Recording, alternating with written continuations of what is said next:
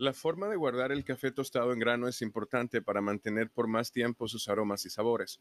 Un almacenaje inadecuado provocará que los granos pierdan sus atributos sensoriales, lo que se traducirá en una taza de baja calidad. La mejor manera de conservar el café tostado en, en envases herméticos, pero con una válvula de degasificación, en un lugar fresco, seco y lejos de fuentes de calor y luz.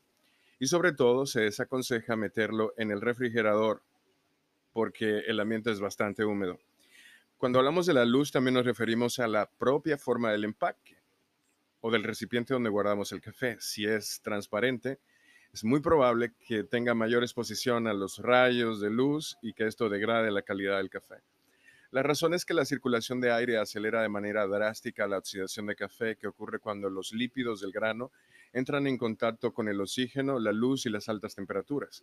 Lo anterior provoca la producción de cetonas, aldehídos y alcoholes que tienen sabores y aromas desagradables como el, el sabor rancio.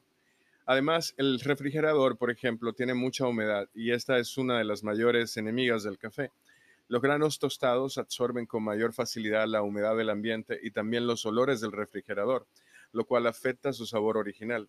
Es importante recordar que después de tostado es preferible consumir el café en menos de un mes para que conserve de manera óptima todas sus cualidades. Pasados tres meses, su calidad es casi imperceptible a nivel de sabores y aromas. Otro consejo es comprar solo las cantidades que se consumirán en un periodo corto de tiempo y moler únicamente el café que se va a utilizar justo antes de la preparación. O sea, comprar el café como uno compra el pan o cualquier fruta que quiere conservar fresca y usarlo también de la forma más óptima y conservarlo de la forma adecuada.